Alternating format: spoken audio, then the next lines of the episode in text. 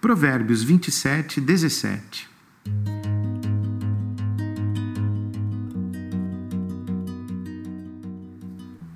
Como o ferro afia o ferro, assim um amigo afia o outro.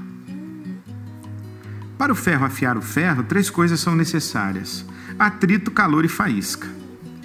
O ferro afia o ferro quando a superfície do ferro ou do de ambos os ferros se toca. E, e cada ferro é puxado em sentido contrário, aí isso gera o atrito.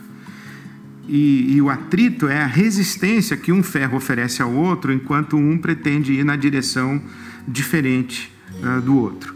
Os amigos fazem isso de vez em quando. Cada um quer ir para um lado e então surge o atrito.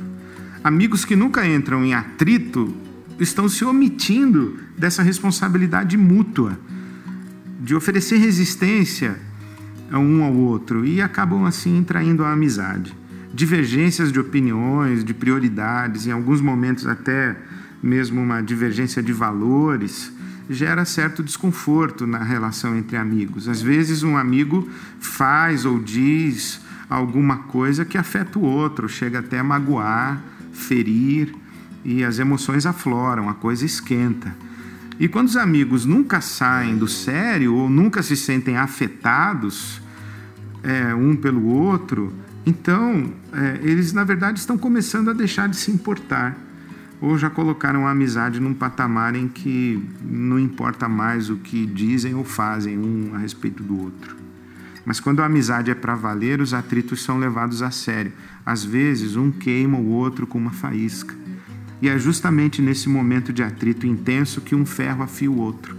Isso vale para amigos, casais, pais e filhos, irmãos então, quando, quando você tiver que discutir uma relação, entre com tudo, pois é nessa hora que você está afiando o ferro, tanto ao seu amigo quanto ao seu amigo a você. E ambos vão sair melhores dessa situação e o relacionamento mais fortalecido. Agora, lembra que nenhum relacionamento resiste a tanto atrito, calor e faísca o tempo todo. O ferro não suporta isso e as pessoas muito menos. Esse é mais um provérbio sobreviver, porque viver é mais que sobreviver.